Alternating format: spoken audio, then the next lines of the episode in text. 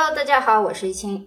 上上一集啊，我们讲过悲剧的缪斯，就是杜尚的艺术。那么今天呢，我们会讲另外一个跟艺术有关的话题，就是包豪斯学院。那么包豪斯学院它的诞生到消亡，虽然说包豪斯学院影响了二十世纪工业设计的运动，其实迄今为止对今天的设计工业影响还是很大的。我们今天除了讲高豪斯学院之外，我们还会讲到酒类的一些分类，就是中国这个白酒，我们在国外的人在。给别人或者说外国人介绍中国白酒的时候，经常不知道怎么去翻译。那么酒的文化，中国酒的文化和西方酒的文化是如何交替的？因为最近呢，我做美食做的比较多，前段时间做的是喜淮扬菜为主，现在我做一些西餐，以面包为主，会注意到西方饮食里面的一些酒的文化。但是我其实觉得更需要提一下的是中国酒的文化，就是它这个中国酒的文化，包括英文的翻译等等，是怎么融入到。西方去，或者说我们怎么来介绍它？好，今天我们先讲一下包豪斯。对于许多艺术家、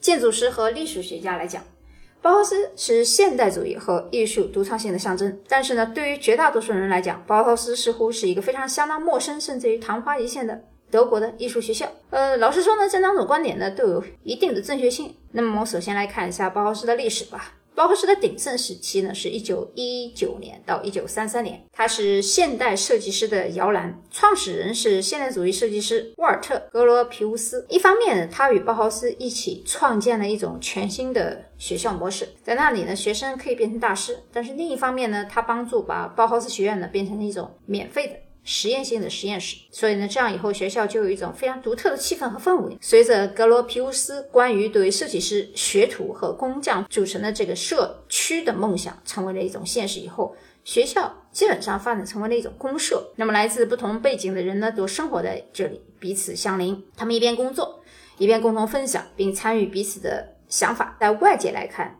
好像很多人觉得这个学校呢，就像一种世俗的邪教，甚至是一个教派。比如学校的主要领导人之一约翰内斯·伊藤对学生就产生了比较大的影响。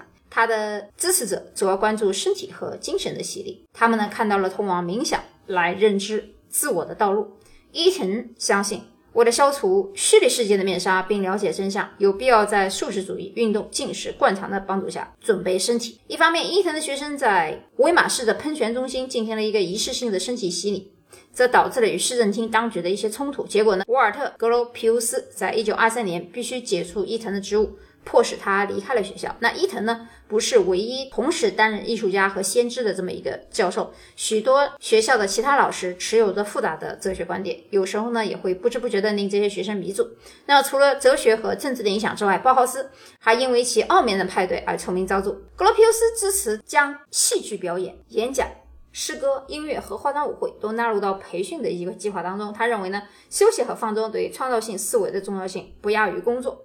自一九二三年以来，一直担任戏剧工作室负责的奥斯卡·斯勒莫为特殊时期提供了一个答案。他认为游戏是创造成为可能一种力量，所以呢，他就把这个实验又进行了一个阶段性的实验。而工作坊最著名的作品就是 Tradic 巴黎舞团，通过一个复杂的集体的几何形形式的服装来破坏人体的结构，将人变成一种木偶。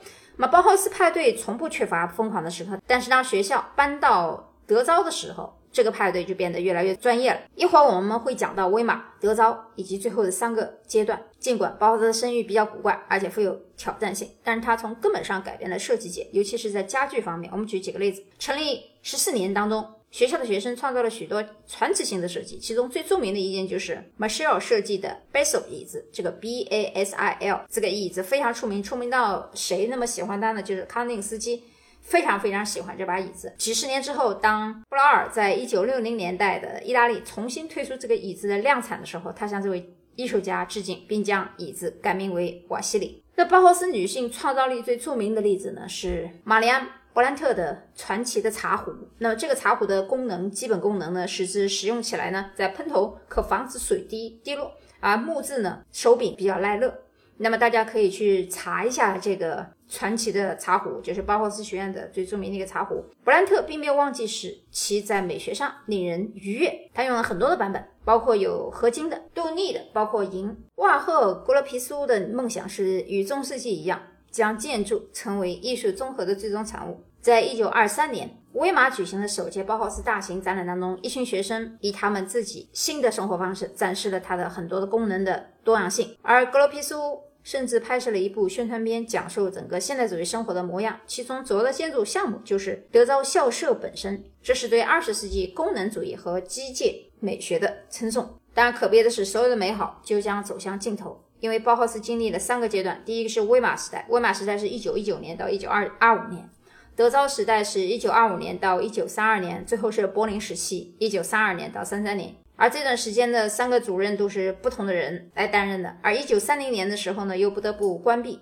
因为什么原因呢？因为学生抗议纳粹党的原因，所以被关闭，并且进行了谴责。希特勒成为德国总理之后，一九三三年四月十一日清晨，学校被警察。关闭那些没有适当证件的人呢，都被卡车拖走了。尽管那个时候的当局在当年的八月进行了一场改动后的重新开放了学校，但是很多人都知道，由于困难的原因，学校将永久被关闭。如果不是包豪斯学院现代设计和现代艺术，完全不可能是现在这个样子。尽管包豪斯的历史动荡短促，但是它对二十世纪的艺术和大规模的生产有着非常巨大的影响。所以，不管我们当今社的社会怎么来讲，工业设计、产品设计、建筑设计，我们都不能抛开包豪斯学院，也就是德国的包豪斯设计学院。好，我们今天把包豪斯学院介绍给大家呢，有其他一定的意义，因为我们马上要讲到酒。那酒的文化，不管是它的包装还是品牌，其实都跟产品设计是有关系的。那么，产品设计里面，我们除了表面的一些文案上的思维之外呢？包括它的产品的构思、结构、颜色、系列、icon，这些呢都属于一个小众的产品设计的范围。啊真正的工业设计呢，它涉及到的一些大的东西，你比如说我们的汽车，啊，包括机械，包括大的建筑等等。那么现在我们来谈一下酒。很多人在吃白酒的时候，我们知道白酒应该到哪些店里面去买吗？有人说 liquor store，那美国是有很多 liquor store，但是这种 liquor store 呢，有时候它不叫 liquor store，它可能墙上呢会贴另外一个词叫做 spirit。spirit 这个词呢，千万不要跟雪碧那个单词混淆，两个单词之间只差一个，一个是烈酒，一个是汽水。烈酒呢是 spirit，s p i i r t，汽水呢是 sprite，所以他们两个正好把那个 r 和 i 颠倒。当然记的时候也可以在一起去记。在美国买酒的时候。呃，有人说介绍给美国人或者西方人介绍中国白酒，难道是叫 alcohol 吗？那当然不是酒精的意思了。呃，当然你你要这么说呢，大概每个人也会懂大概是什么意思。但是现在呢，因为白酒呢拼音已经法定为就是白酒的这个单名词了，就像很多烧酒的发音就是 shochu，s h o c h u，韩国烧酒就是 s o j u，都是有点像 shochu 那个那个发音啊，就是都是从。